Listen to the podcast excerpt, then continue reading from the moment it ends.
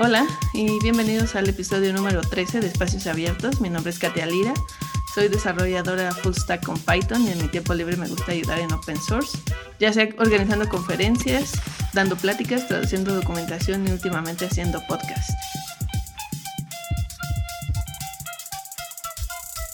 Eh, la invitada de hoy es Mercedes Bis y su currículum es bastante extenso.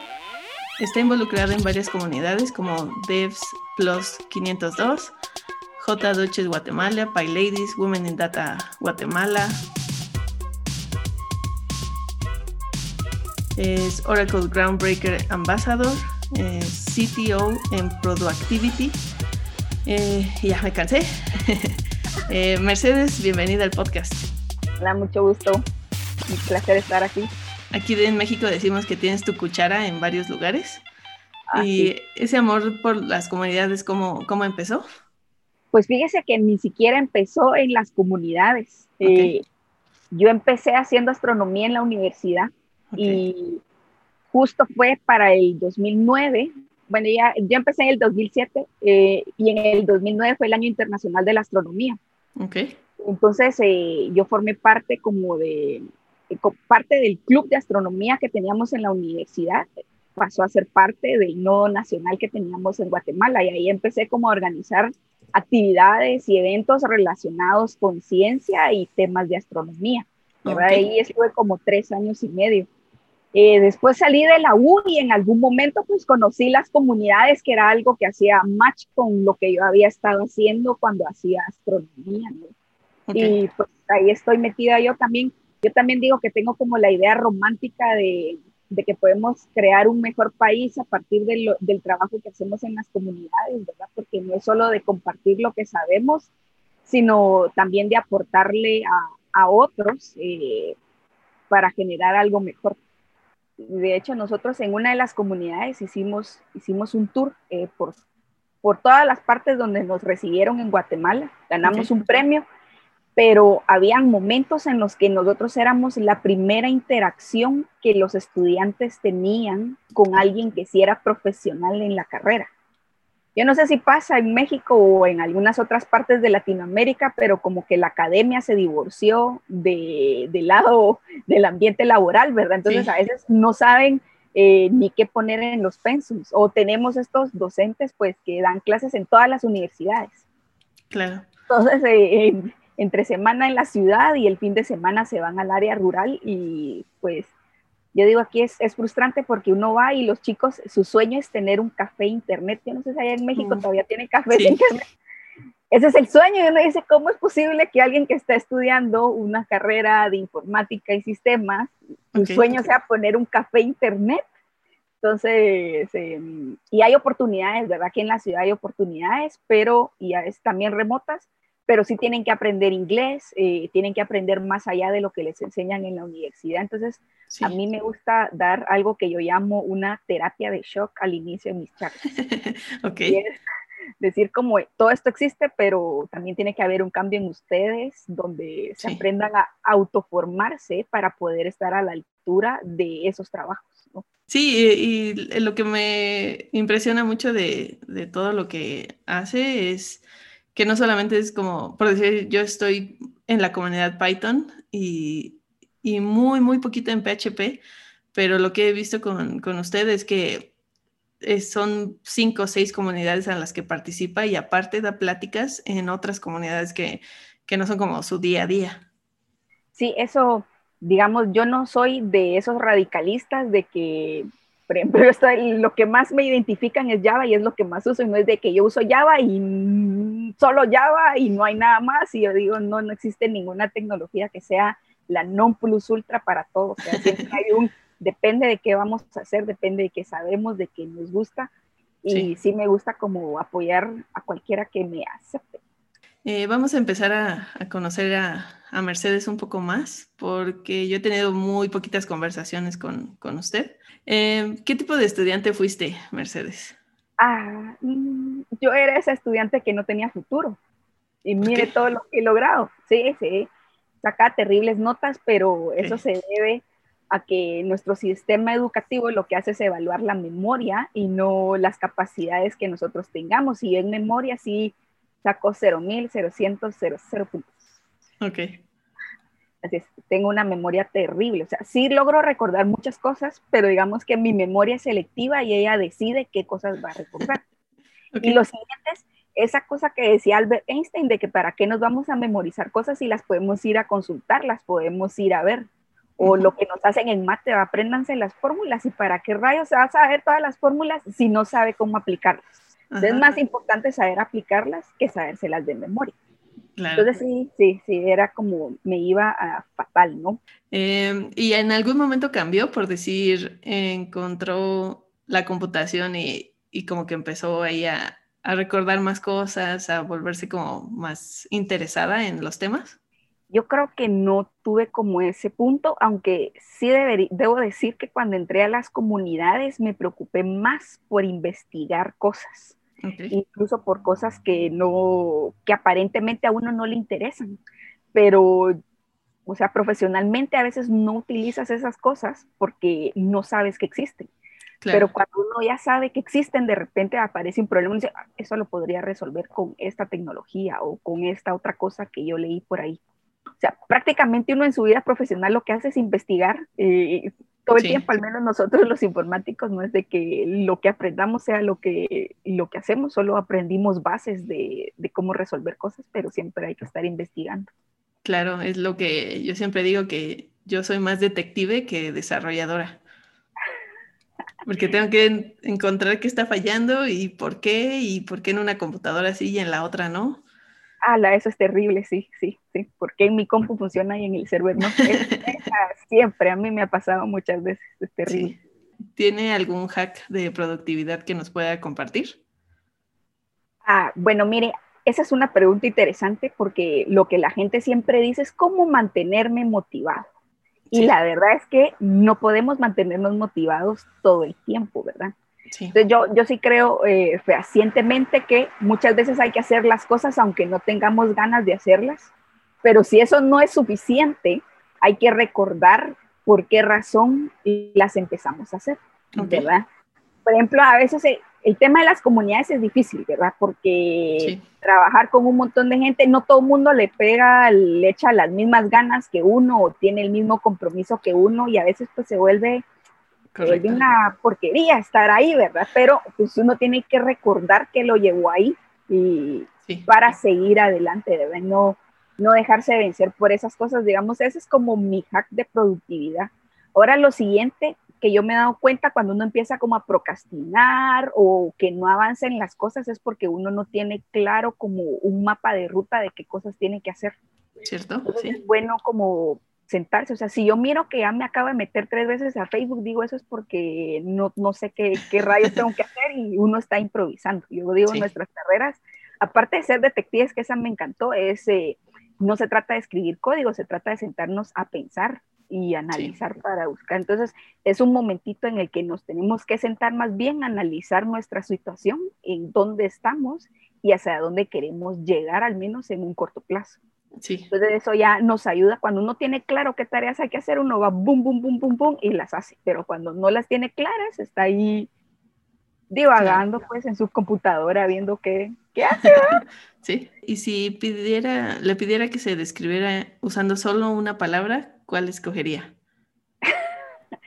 Difícil describir eso eh, solo en una palabra. Y yo diría que diferente podría ser algo, ¿sabes? Sí diferente. Pues este, no la conozco mucho, pero el simple hecho de que estén haciendo tanto por las comunidades cuando otras personas no lo están haciendo, quiere decir que sí, efectivamente son, son diferentes. Somos, diga, porque usted también. Ah, más o menos. bueno, nunca se echa flores. Mire, yo ya, yo ya dije que en esta vida tenemos que aceptar también aunque parezca que uno está siendo como orgulloso, soberbio, pero uno también se tiene que echar flor. Claro, sí. Ya vamos a empezar con el tema y antes tengo que dar como una pequeña explicación porque eh, yo me acerqué a, Mercedes para pedirle que habláramos del Internet de las Cosas y Mercedes me contestó, sí, acepto de estar en el podcast, pero quiero hablar de computación cuántica. y empecé a sudar así de, ¿qué es lo cuántico? ¿Qué está pasando? y la verdad sí le tengo como nervio a este episodio. O bueno, antes porque nos preparamos, pero sí era como un miedo a, a esa palabra, ¿no? A lo cuántico. Entonces vamos a empezar desde, ni siquiera desde cero, desde menos uno. ¿Por qué nos debe de interesar la, la computación cuántica? Bueno, la, la, verdad, y creo que más adelante vamos a tocar un poquito ese tema, pero lo cuántico es algo que nos rodea a todos y justamente da como miedo el tema, ¿no? Esa palabra es como rayos. Esa es una teoría que estaba desarrollando Albert Einstein ¿verdad? Que está desarrollando Max Planck, que de hecho un par que no recuerdo el nombre, se ganaron un premio Nobel en 1901. Okay. es una cosa súper vieja y de esos físicos, de, de ese 3% de la población, ¿verdad? Que tiene un coeficiente intelectual muy alto. Pero lo cuántico fuera de la física ha evolucionado mucho y particularmente ya llegó también al área de, eh, de la computación. Eh, y es parte de lo que vamos a tener como en nuestro futuro, de los trabajos del futuro, le digo. Es algo que se está desarrollando ahorita, pero vamos a tener su boom y lo mejor que podemos hacer es prepararnos para, para ese tema, ¿no? Em, ya tenemos como una carrera por crear la computación cuántica. De hecho, también hay eh, biología cuántica. Eso es eh, algo que yo descubrí entre todas mis cosas de investigación. Em, de ahí, de hecho, hasta sirve para las pelis, ¿no? Porque las pelis de multiverso, el multiverso es algo que surgió en, en, las teorías de la física cuántica, ¿verdad? Y de los túneles estos, y de eso no vamos a hablar aquí porque es muy complicado, pero digamos que nosotros realmente estamos expuestos todo el tiempo al tema de lo cuántico y al final no es, no es tan difícil, ¿no? Eh, ya, cuando veamos qué significa cuántico eh, van a entender por qué, pero eh, todos tenemos como una relación con eso, aunque no lo sepamos. Ok. Eh, ¿Podemos hablar de algunas aplicaciones de, la computación cuántica? Bueno, aplicaciones en sí, sí, de hecho, hay. Eh, yo llegué a meterme a la computación cuántica, eh, eso no lo mencionamos al inicio, pero yo también formo parte de un grupo que son los OutZero Ambassadors.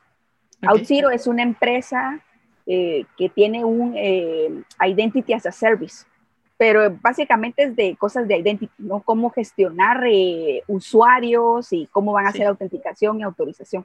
Entonces está muy relacionada con temas de seguridad y yo he empezado a dar muchas charlas de cosas de seguridad. Entonces, entre todas las cosas que leí, resulta que con el advenimiento de la computación cuántica, la seguridad como nosotros la utilizamos ahorita a nivel de algoritmos descifrados, o sea, de criptografía, se va a ver comprometida. De hecho, la computación cuántica tiene como un algoritmo insignia, le digo yo, que es el algoritmo de Short, que es para hacer factorización de enteros. Y ese algoritmo ya tiene la capacidad de romper eh, los cifrados que están hechos con RSA. Y aquí oh. estamos hablando de, eh, hay muchos certificados SSL, TLS que nosotros tenemos en la web que están hechos con RSA. Eh, tenemos tokens que están codificados con RSA. Entonces se van a poder violar estos, estos cifrados, ¿no? Entonces yo empecé a investigar, ¿verdad? ¿Qué se está haciendo en temas de seguridad? Ya se están creando como algoritmos nuevos. Entonces, uno, una de las aplicaciones más grandes es este tema de seguridad. Y de hecho en China, en el 2018, se hicieron dos experimentos. Uno eh, fue hacer comunicaciones desde China hasta Austria, que eran comunicaciones intercontinentales a través de fibra óptica con cifrados de, criptografía cuántica y fueron exitosos. Y en Beijing también se hizo la comunicación con un satélite utilizando criptografía cuántica. Y de hecho los chinos, eh, yo leí en un artículo que ya tienen unos, unas como USBs que uno conecta a las computadoras y eso ya funciona como una llave de cifrado cuántico. Eh, lo siguiente que tenemos es en el ámbito de la inteligencia artificial. Eh, de hecho, incluso ahorita no cualquier computadora puede ejecutar algoritmos de, inteligencia artificial o hacer un entrenamiento de una red neuronal, ¿verdad? Uno necesita una computadora especial o incluso se venden eh, computadoras especiales, pero la computación cuántica va a tener mejores capacidades de procesamiento. Entonces, se prevé que uno de sus impactos va a estar en todos los algoritmos de inteligencia artificial. De hecho, ya se están creando algoritmos de machine learning y en este tema de la inteligencia artificial hay como toda una parte para eh, tener un impacto positivo en el área de salud, que es donde más ha estado metiéndose la inteligencia artificial. De hecho, hay una empresa que se llama Atomwise, que ellos tienen una supercomputadora que han utilizado para analizar eh, compuestos de medicamentos. Eh, también se prevé para hacer minería de datos más precisa y rápida. Yalvi, Yalvi Valderas es co-líder de PyLadies México, en la Ciudad de México, y ella hace bioinformática, ella, nosotros la invitamos y estuvo platicando, ella dice que ellos hacen minería de, textos, eh, porque los estudios que se lanzan, digamos, ella como, como un ser humano uno podría leer uno o dos de esos estudios porque son muy grandes, además es como pesado estudiar como que todos los resultados de, de un estudio, toda esa terminología científica. Entonces dice, lees tú uno o dos estudios al día, a qué hora procesas los estudios eh, que te podrían servir para tu investigación. Entonces hace minería de, textos. Pero hay otras dos eh, en impacto en temas de salud, que es la emulación molecular, digamos, con las computadoras que tenemos, incluso las supercomputadoras, no son capaces de, emular eh, moléculas. y ahorita se está, hay algo que son las pruebas en sílico, que es para no hacer pruebas en humanos de medicamentos, de vacunas, eh, y la idea es no usar ni siquiera eh, animales o células. Entonces, eh, con el advenimiento de la computación cuántica, estas pruebas van a ser mejores. Y lo siguiente que hay también, la secuenciación de ADN. Incluso una supercomputadora no puede hacer una secuenciación al 100% y hacerse las pruebas de, de, secuenciaciones de ADN. O sea, no estoy hablando de, de, ver si tu papá es tu papá o tu mamá es tu mamá o si te adoptaron o qué onda. No, esas pruebas no, eh, sino, por ejemplo, para detectar enfermedades tempranas, porque como eso está escrito en nuestro ADN, ¿verdad? Enfermedades congénitas, ese tipo de cosas, y con la, con la computación cuántica esas secuenciaciones van a ser eh, más rápidas, más accesibles también. Ok, y eso está como a cinco años de ser realidad, a diez, o ya ahorita están esas cosas? Fíjese que, de hecho, en este momento ya tenemos, bueno, ya hay cloud cuántico. O sea, yo ya puedo venir y hacer pruebas de cosas cuánticas en IBM. De hecho, IBM es el que está como más adelantado con esto. Yo aquí no estoy haciendo propaganda de nada. Eh, ellos ya se pusieron, de, bueno, el año pasado, a principios de año, lo que tenían era una computadora en el cloud de 5 qubits. Y ellos tienen un, bueno, se le llama simulador, pero yo diría que es un lenguaje de programación cuántica que se llama QUIST. Pero de hecho, la gente de, Microsoft también lo tiene. Eh, ellos se llama QSharp, que es un simulador para hacer pruebas. Después de esos dos, eh, de ahí tenemos en Python y en Java, pero son librerías como para extender el lenguaje y hacer que funcione como simulador cuántico. Mm, pero digamos que Google este año se unió, a, o fue a finales del año pasado, también se unió a la carrera de lo cuántico y creo que se llama Bristolwise Briselda, algo así se llama su computadora, pero tenía 72 qubits.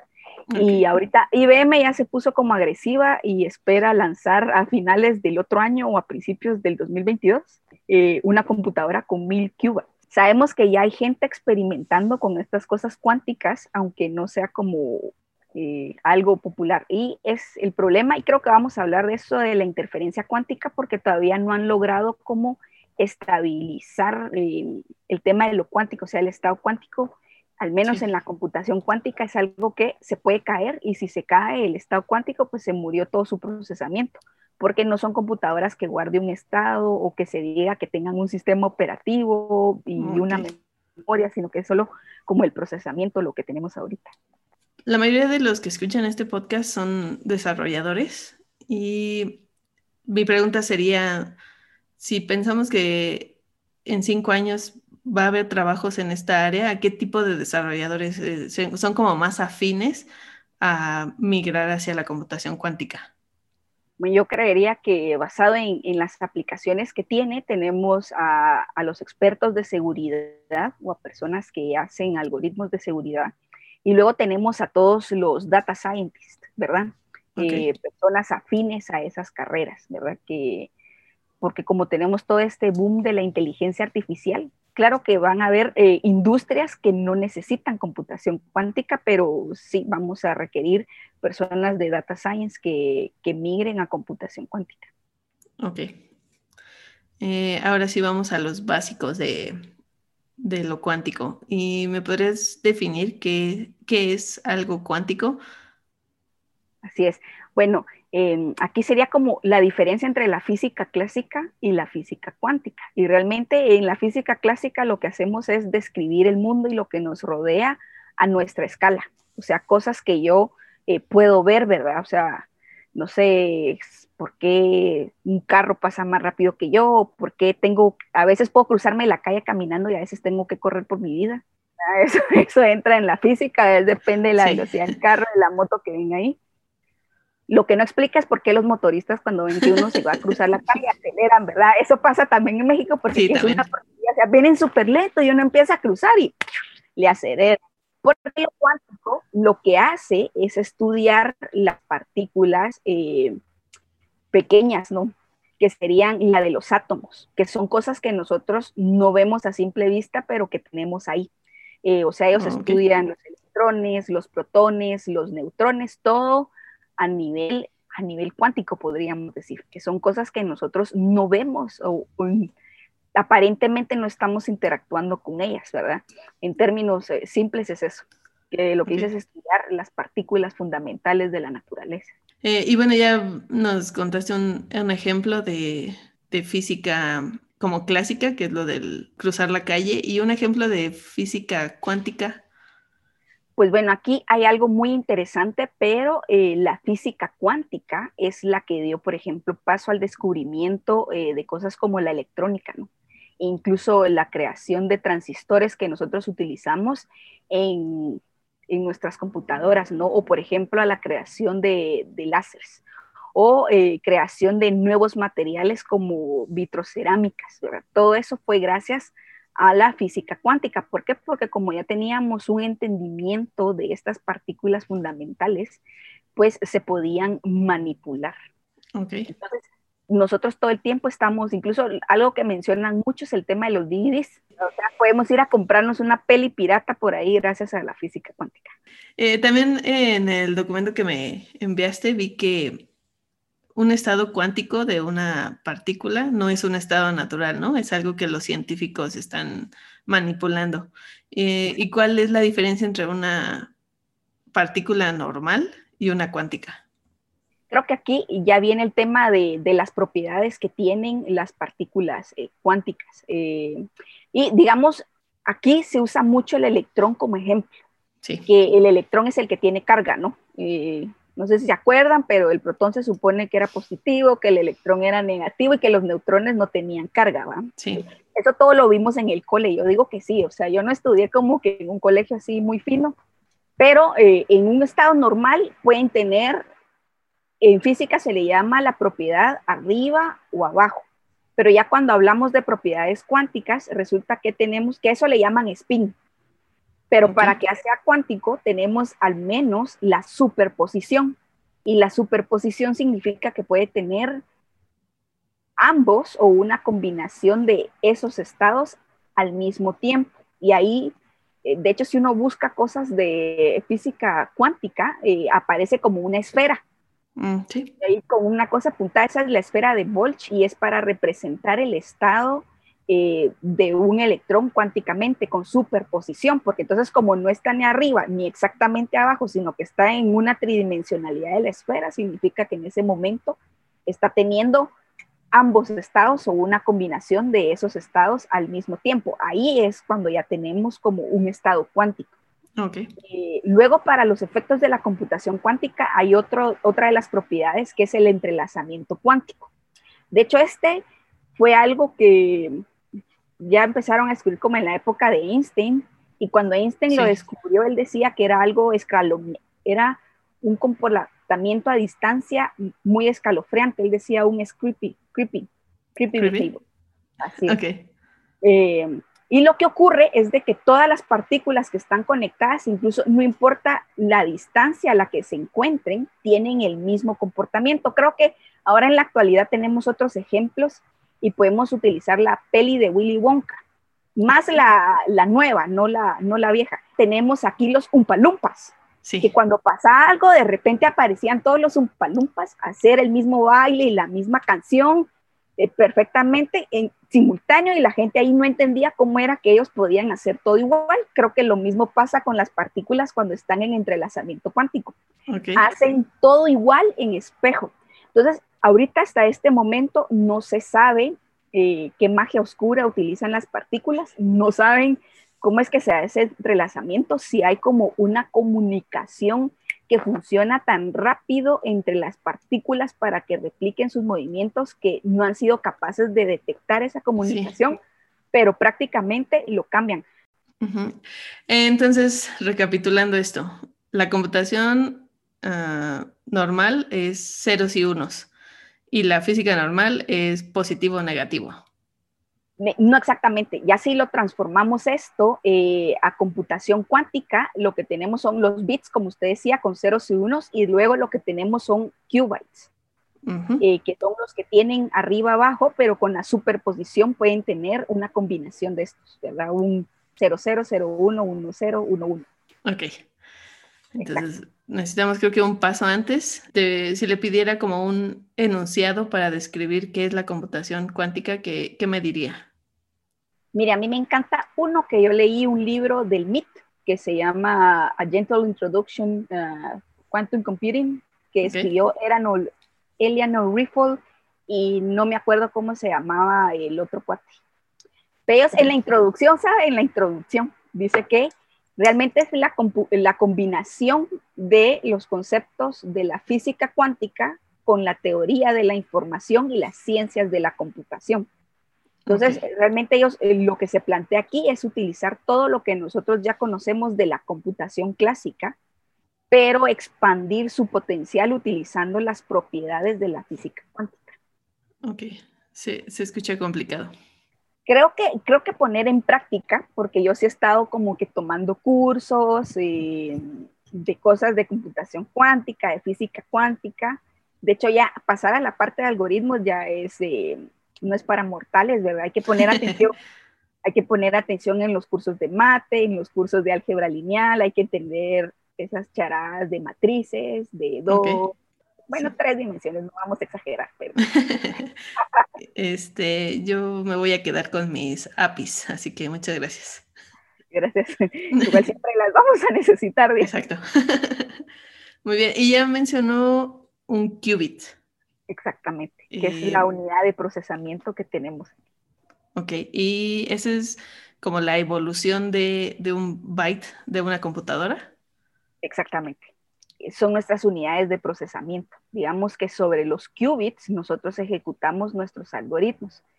Eh, y de hecho aquí es, esto no lo tenemos en nuestro script, pero ya cuando nosotros hacemos algoritmos cuánticos, se utiliza algo llamado puertas cuánticas, eh, porque yo lo que tengo que hacer es transformar mi información como mi información de procesamiento clásico o una información de procesamiento cuántico y tengo que decir eh, cómo quiero que se procese eh, ese, tipo de, ese tipo de información ya del lado de estos qubits, ¿verdad?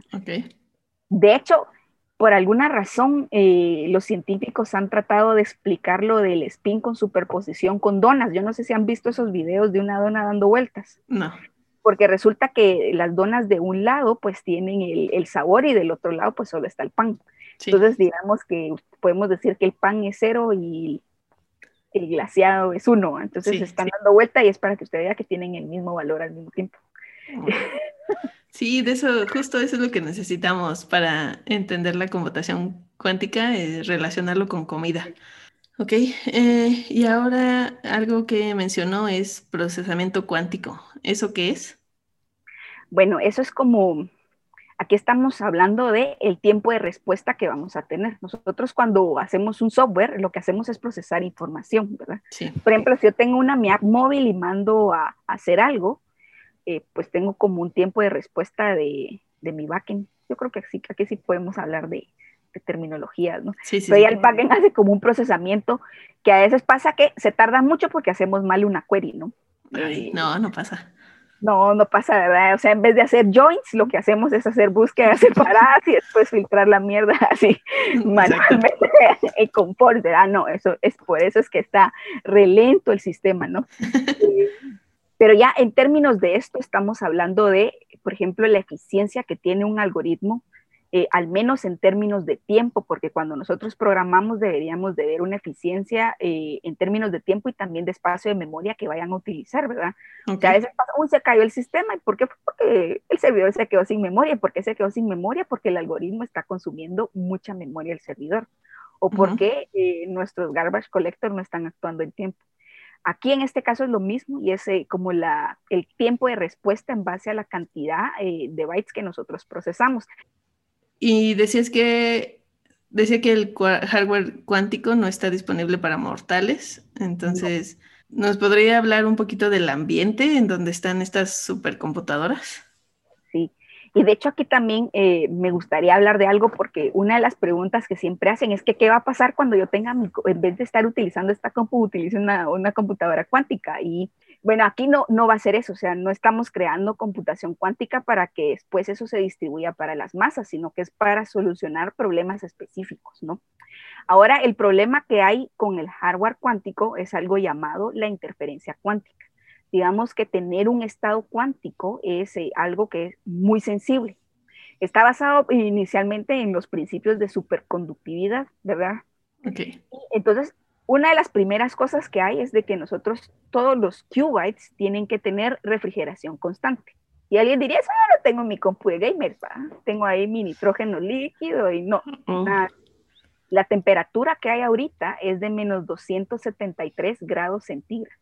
Ahorita una cosa que están tratando de hacer los científicos es reducir esa cantidad de temperatura y lograr estabilizar las computadoras a por lo menos menos 80 grados centígrados. Hay otro tema con el hardware cuántico y es de que vemos que tenemos computadoras con muy poquitos eh, qubits, ¿verdad? Sí. Teníamos una computadora de IBM solo con 5. Entonces, en los experimentos, una de las cosas que también han descubierto es de que mientras más qubits hayan, eh, más estable es el comportamiento de una computadora cuántica o de okay. un hardware cuántico. Bien, eh, y también menciona algo que también me llama mucho la atención, que, que es una nube cuántica. Eh, ¿Eso qué es? Bueno, ya que vimos de que no es de que yo vaya a tener en mi casa una computadora cuántica, ¿Sí? entonces es como, ¿cómo rayos voy a hacer yo para utilizar la computación cuántica? Entonces lo que se plantea es de que sea algo híbrido. De hecho, un ejemplo, así como ya, ya que usamos esta palabra para aterrizarlo a mortales, es de que en el pasado las computadoras realmente solo tenían una unidad de procesamiento que era el CPU, sí. ¿verdad? Y ahí era donde se hacía el procesamiento de datos y también el tema de los gráficos. Ya después en algún momento decidieron dividir el procesamiento del CPU con otro de que era GPU para los gráficos. Sí. Eh, eso se separó. Entonces tenemos como un procesamiento híbrido ahora donde se hace en una el de datos y en otra el de los temas de los gráficos. Ahora podríamos decir que vamos a tener un KPU de, de cuántico, ¿no? Donde va a haber procesamiento cuántico, pero eso sería un cloud cuántico. Entonces, por ejemplo, si yo lo veo desde desarrollo de software, yo puedo tener una plataforma web y voy a hacer uso de eh, criptografía cuántica. Pero entonces en okay. ese caso voy a ir a la parte de mi cloud cuántico, me voy a conectar con esa, le voy a decir, mire, encripteme esto o genéreme una llave cuántica y utilizar eso para hacer mis eh, cifrados, ¿no? Entonces es como hacer un match, ¿verdad? No, no vamos a tener como inmediatamente algo así, voy a poner aquí un mi servidor cuántico, pues okay. que okay. voy a utilizar algo que me ofrece la nube y vemos que ya la nube nos ofrece opciones cuánticas. Ok, ¿y eso estaría disponible para todos o también es solo laboratorios médicos o algo así? Fíjese que no, eh, ahorita eh, si uno entra a, a, los clouds lo puede utilizar, pero sí ya, ya empezó como siempre hay un tema de discusión de a quién se le da acceso y a quiénes no. Porque como siempre llegan personas a hacer uso de las herramientas de forma correcta, pero siempre llega alguien a utilizar las herramientas de forma incorrecta, ¿verdad? Entonces sí. es como, mm, le damos acceso a todos o no, y pues siempre va a venir el, el, rollo de que todos tenemos derecho y de que qué vamos a hacer con aquellos. Mire que yo ya he tenido esas discusiones con las cosas open source, de verdad es que debería okay, delimitar sí. quién las usa, ya ya, yo creo que varios ya, ya saben a qué, a qué me refiero, digamos, esas discusiones se están teniendo ahorita. Y pues sí, ahí también, este, bueno, no sé qué tanto entre como esa discusión que está pasando en computación clásica de la ética al hacer algoritmos, ¿no? Sí. Fíjese que yo a veces tengo muchos pleitos con, eh, con alguien con que hago proyectos, eh, porque a veces el cliente pide cosas que no son precisamente éticas. O sea, nosotros somos como, tenemos un intermediario que es nuestro cliente y otro cliente final que proveen y a veces como que quieren hacer mafias para el cliente final. Mire, estas cosas nosotros no podemos meternos así al asador a hacerlo por aquellos, porque aquellos pagan y después aquellos se van a dar cuenta, sino que tenemos que acordar eh, una forma de resolverle a todos de la mejor manera sin que, sin que sean mafias lo que estemos haciendo en nuestro sistema. Ok. Pero sí. ¿Y esas discusiones ya están llegando a, la computación cuántica o está todavía muy joven? Yo creo que está muy joven, ¿verdad? Porque ese problema está surgiendo ahorita. Y, de hecho, incluso alguien no, tiene, no necesita tener acceso a un cloud cuántico. O sea, para el tema este de romper la seguridad RSA, yo puedo utilizar perfectamente los simuladores como Quist o como QSharp o las librerías de Python y de Java para romper cifrados pequeños. Entonces es como que, eh, que le restringimos el acceso al lenguaje. O, igual alguien se puede inventar su propio lenguaje. O sea, También. ya con las bases te lo, te lo inventas y te haces tus propias librerías y listo. Eh, alguien que le interesó mucho este tema, ¿qué más? ¿Dónde puede empezar o qué recursos hay? ¿Pláticas o libros? Sí, hay un montón a veces hay un tema y es de que uno empieza a leer cosas y no entiende nada, ¿verdad? Digamos, a mí me pasó cuando empecé a leer estas vainas de computación cuántica. Y tal vez una recomendación es de que sigan leyendo aunque no entiendan, porque va a llegar ese artículo, ese video, ese lo que sea que les va a hacer entender todo lo que ya leyeron. Ahora, yo tengo como que un par. Eh, a mí me gusta mucho, hay un libro de un holandés que se llama Johan Bos. Él es de, los Java y tiene eh, un libro eh, de computación Java, eh, computación cuántica para Java developers que está en esta plataforma de Manning.com.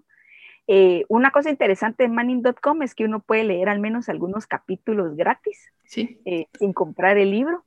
Él tiene dos o tres capítulos, están en inglés, igual si están aquí developers, todos tenemos que aprender inglés, es que, es que esa mierda ya es requisito, ¿sabes? Ya, ya no es indispensable. Eh, pero él explica muy bien y muy simple todas estas cositas de la computación cuántica.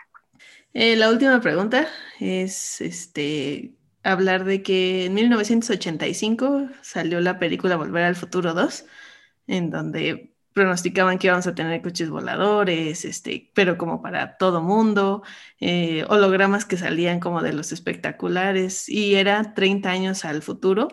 Entonces, si yo le pidiera que me hiciera como una suposición de todas las cosas que podrían pasar de aquí a 30 años con la computación cuántica, ¿cuáles serían como sus pronósticos? Mire, la primera creo que sí vamos a tener como computadoras cuánticas más accesibles a las personas. Sí. Eh, la siguiente que yo sí veo es el tema de tener procesadores cuánticos. Cuando digo lo de procesadores cuánticos, voy a hacer a referencia a un proyecto que tiene Google que se llama Google Coral. Esto es para, para IoT. Uno de, de hecho, incluso en, la telefonía, en las aplicaciones móviles, eh, uno de los problemas de antes era si eh, no podíamos ejecutar algoritmos de inteligencia artificial. Ahora nosotros en los celulares podemos utilizar algo TensorFlow y podemos tener una red neuronal entrenada ahí para hacer una tarea de machine learning o deep learning específicamente, específica en nuestros celulares.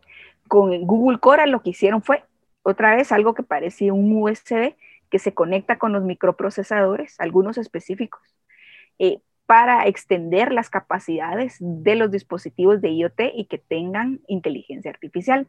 Y yo creo que en el futuro vamos a poder tener esta extensión de procesadores cuánticos, ¿verdad? Para nosotros conectar a una computadora y hacer ciertos tipos de algoritmos en esos eh, coprocesadores cuánticos. Aunque aquí hay algo interesante, eh, en algún momento lo leí, pero eh, una de las cosas de eh, la computación cuántica es que se basa en que las partículas también pueden viajar como ondas. O sea, si yo tengo partículas que viajan como ondas, las ondas también pueden ser partículas. Ok. vamos a regresar a la peli de Willy Wonka, que él hacía eso de tratar de hacer que algo se moviera a las teles. que eran las garras de chocolate y que en la tele salían muy grande, pero que después un chavito salió así como chiquito. Entonces, ¿quién quita y podamos hacer eso de llevar las cosas de un lugar a otro? Teletransportación sería, ¿no? Transporte de partículas de, de, un lugar a otro, ¿no? Porque si realmente logramos entender cómo, cómo funcionan cada una de esas pequeñas partículas y se tiene esa idea de que las partículas también son ondas y las ondas son partículas, podemos transformarlas a ondas y moverlas de un lugar a otro, imagínense pues eso es como volver al futuro, vamos a llegar a 30 años y, vamos a recordar el podcast y no pasa nada de esto.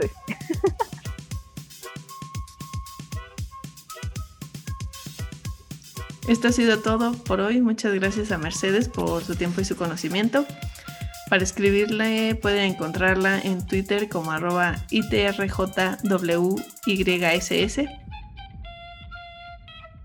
Eh, links a su Twitter eh, estarán en el post del episodio.